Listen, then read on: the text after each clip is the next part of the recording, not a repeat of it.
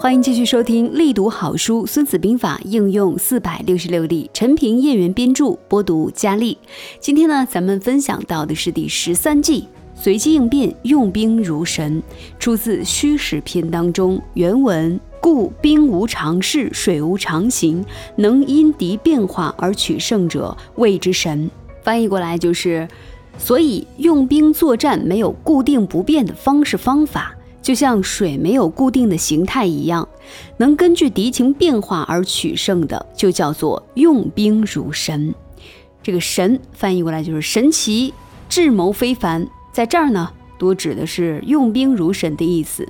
古希腊哲学家赫拉克利特有一句名言，叫做“人不能两次踏入同一条河流”。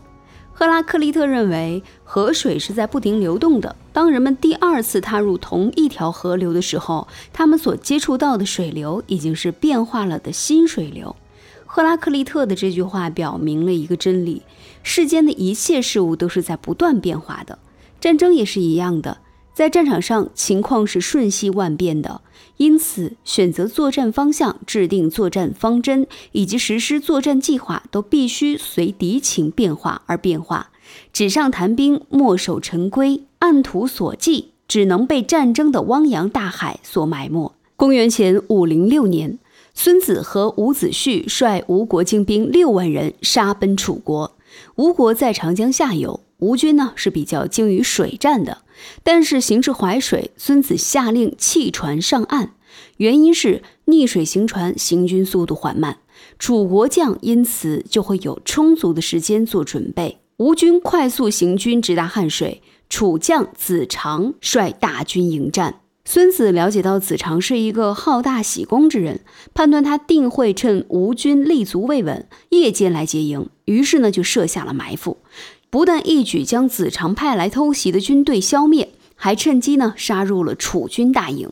子长奋力死战，孤身一人逃得性命，吴军也就大获全胜。敌变我变，关键呢就在于一个字儿——先。必须抢在敌人再次变化之前，改变已经过时的作战计划，掌握战场的主动权，先发制人。而市场竞争是一场没有炮火硝烟的战争，商情同样也是瞬息万变。一九八九年九月，隐喻全球的联邦德国能达普摩托车因经营失误被迫出卖。正在联邦德国考察的天津技改办主任丁焕彩立即向该厂表示要购买该厂的意向，并且火速回国商议。十月十二号，丁焕彩通知德方，中方决定购买该厂。但在这个时候，伊朗商人已经率先抢出一步，与该厂签订了购厂合同。一方交款时间定在了十月二十四号。丁焕彩在失望之余，突发奇想：如果一方不能按时交款呢？十月二十二号，中方派人赶到德国，由于某些原因，一方果然未能按时交款。于是，中方硬是从伊朗人手中抢到了先进的能达普摩托车生产线，出价比伊朗人还要低。要做到随机应变、用兵如神，首要的任务就是要准确察知敌情；其次呢，就是根据乙方的情况，果断的决策，出奇制胜。这就是咱们虚实篇当中的第十三计：随机应变、用兵如神。接下来给大家分享五个故事，以此来更加深刻的领略这一计究竟有什么样的魅力，有什么样的作用，它的实战到底是怎样的。今天分享的五个故事分别是。魏书因势耕治破戎狄，以变应变，烟灰缸畅销。第三个是蜀氏三甲，接下来是赵演进随机应变败辽军，最后一个是施密特老板的团队战术。接下来咱们就来听第一个故事：魏书因势耕治破戎狄。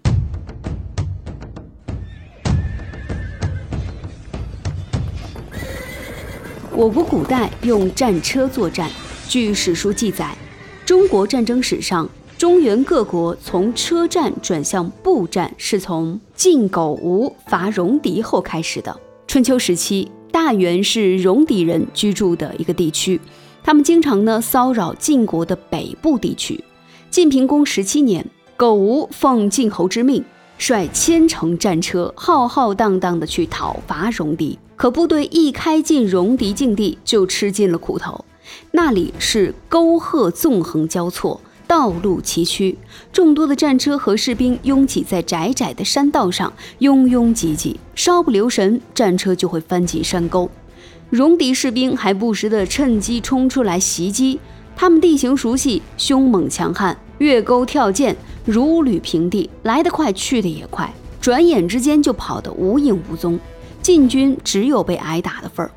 眼看着部队是日渐混乱，人心惶惶，苟无忧心如焚。大将魏书建议说：“这鬼地方，四十名士兵跟一辆战车反而是半手半脚，不如每车只用十名，定能取胜。”苟无应允，并且交由魏书去办理。魏书带着新组建的战车同戎狄人交战，果然胜了。正当晋军高兴之时，情况又发生了变化。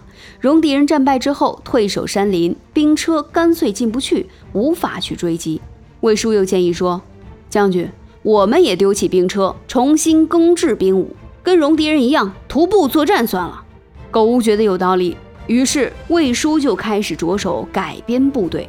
没想到他自己的车兵倒是闹起事儿来，他们不愿意和步兵同列。魏叔当场就杀了那个闹事的，愚者肃然听命。魏叔把车兵和步兵编排在一起，五人一组，作为战斗的最小组织，又把五编排成能够互相配合应援的军阵。作战之时，前面布二五，后面布五五，右面布一五，左面布三五，形成了后强前弱、中间空的方阵。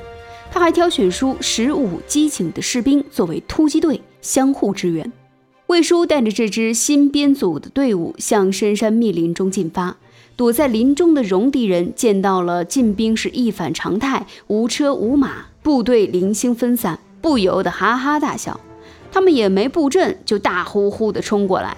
两军相接，晋兵假装败退，戎狄兵满不在乎地追过来。一阵鼓响，晋军从三面掩杀过来，把他们分割包围。戎狄顿时乱作一团，慌忙转身逃命。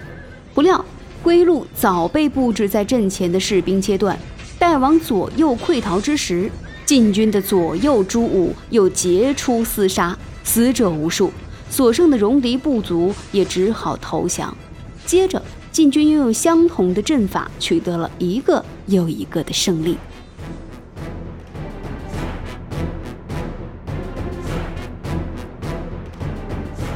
以变应变，烟灰缸畅销。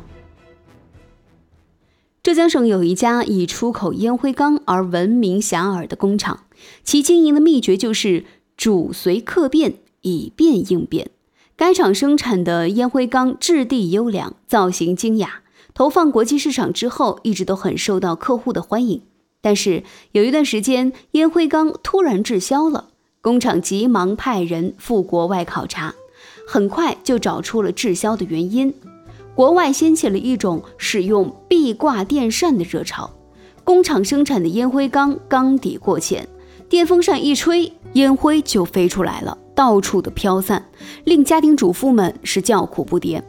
工厂呢就立即生产了一种缸底深、容积大的烟灰缸，投放市场之后一售而空。过了几年，烟灰缸再一次滞销了。难道是市场已经饱和了吗？还是出现了新的情况呢？工厂再一次组织有关人员进行调研，很快又找出了滞销的原因。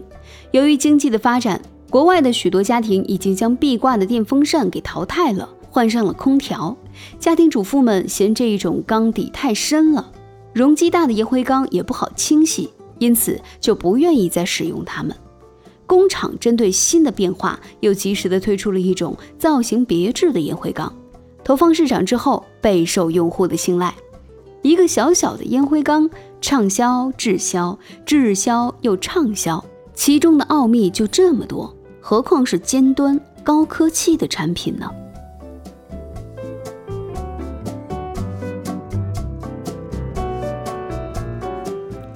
蜀氏三甲。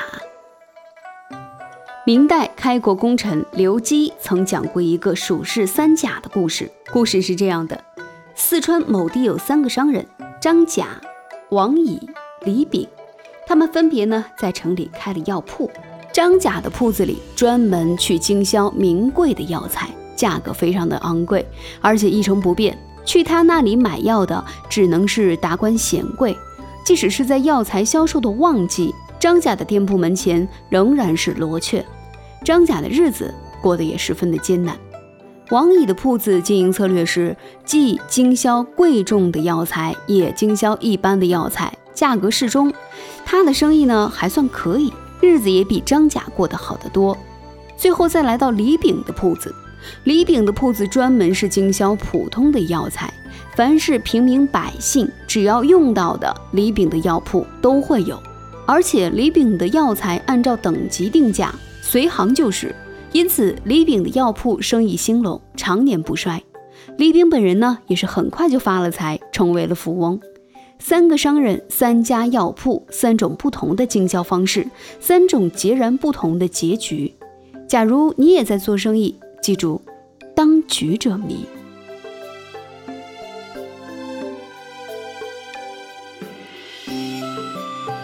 赵演进随机应变败辽军。宋太宗赵光义为了防止将领们拥兵自重，每到用兵之时，才临时任命官员担任指挥使、督招讨使等职务，带兵出征。另外，将军出征之前。皇帝还要亲自授予阵图，要求指挥官必须按照规定的阵图作战，不管战事如何，一律不许更改。就是败了也无大罪，不然就严惩不贷。这样一来，尽管宋朝兵多将广，武器精良，但由于照图打仗，在和辽国作战中是屡战屡败，因此每次出征，士兵们都又疑又惧，士气十分的低落。辽国燕王韩匡嗣于公元九七九年九月，又领兵侵犯了宋边境。太宗命云州观察使刘廷翰率兵御敌，命崔翰、赵延进、李继龙等带兵参战。临行之时，太宗故伎重演，又把阵图赐给了众将，命他们按照图作战，还要务求必胜。宋军行到满城之时，辽兵漫山遍野，从东西两面蜂拥而来。登高望去，只见尘烟滚滚，望不到边际。众将眼看辽兵就要冲上来了，急忙按图布阵。太宗这一次赐给他们的阵图是把大军分成八阵，每阵之间相隔百步远，把兵力分散开。兵力这样分散，能挡得住辽兵的铁骑的冲击吗？大家经不住惊慌恐惧起来。皇上派我们来，不就是要把敌人给打回去吗？按照图上的打法，非败不可。情况紧急，只有集中兵力才能获胜。这样虽然有不照图打仗的罪名，但总比丧失辱国要好得多呀！赵眼镜大声地说：“他决心根据实际的情况布阵排兵。可万一败了，那可如何是好呀？”崔汉忧心忡忡地说。如果兵败，罪名由我来承担。”赵延进坚定地说，“因为他见辽国大军已经迫近，不能再迟疑了。”可崔汉还是犹豫不决，擅改圣旨的罪名实在是令他恐惧。兵贵事变，怎能预定？这违背圣旨的罪名，我一人承担了。如果再迟疑，可就来不及了。李继龙也催促说。崔汉终于定下了决心，把八阵改为两阵，前后呼应，还派人去诈降。辽燕王韩匡嗣深信不疑，不加丝毫的防范。没过多久，战鼓齐鸣，杀声震天，宋军突然杀出，辽军措手不及，很快退败下去。宋军穷追猛打，许多辽兵坠入坑谷。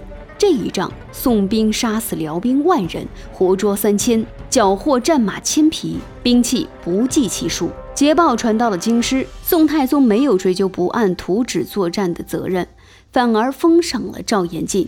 更奇怪的是，在以后的对辽作战当中，赵光义还是搞那老一套：战前赐阵图，定策略，大将们不得违背。战争的盛况情况也就可想而知了。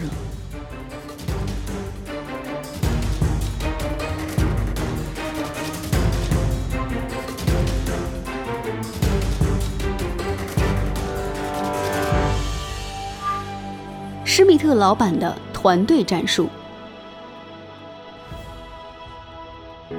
美国橡胶姑娘公司的老板沃尔夫冈·施密特在经营自己的公司时，独创了一种团队战术。施密特把目光紧紧地盯在市场上，每当市场需要某种新产品的时候，他就组建一个新的团队，研制这种新产品，并把它推向市场。每当某种产品不能适应市场的时候，该产品就会被淘汰，该团队也就被撤销。施密特打了一个比方来解释自己的这种做法。他说：“植物失去自身的一小部分，并不会杀死植物本身，而是把能量转移给它的其余部分。”施密特每年都要创建四百个队伍，换而言之，每年要开发四百种新产品。施密特经常把他的雇员派到世界各地的贸易和艺术展览上去参观学习，以求适应新的潮流，适应各阶层人们需要的新产品的创意。例如，有一次，施密特和他的几位经理去参观一个电子产品的博览会，在会议上，众人发现本公司产品的喂鸟器和一种无线电玩具电话很受欢迎。几个人讨论了一番，其中一个经理就说。如果能在喂鸟器上放上一种集成电路唱片，播放鸟的鸣叫声，顾客会怎么样呢？会感到很新奇，会有一种回归大自然的感觉。不错，特别是对于那种不能随意到户外去的老人，无疑是一种最有趣的享受。于是，一个新的团体诞生了，又一种新产品——播放鸟鸣叫的喂鸟器诞生了。这一种鸟鸣器一诞生，就得到了顾客们的喜爱。施密特这一种以变应变的团队战术，使得该公司能高度适应快节奏、多变化的现代社会。公司的年销售额达到了二十亿美元。以上就是随机应变，用兵如神。这里是力读好书《孙子兵法》应用四百六十六例，我是佳丽。理想很重要，愿你在前进的道路上一帆风顺，一生无忧。今天的这一集咱们就分享到这里，下一期来分享《孙子兵法·军争篇》原文和译文。在军争篇当中，我们要分享到的计谋是以迂为直，以退为进，兵不厌诈，因敌制胜，避其锐气，击其惰归，纵横捭阖，攻心为止。都是非常具有实战指导意义的计谋，咱们一起来期待一下其中有什么精彩的故事。今天的内容就到这里，我们下期节目再见。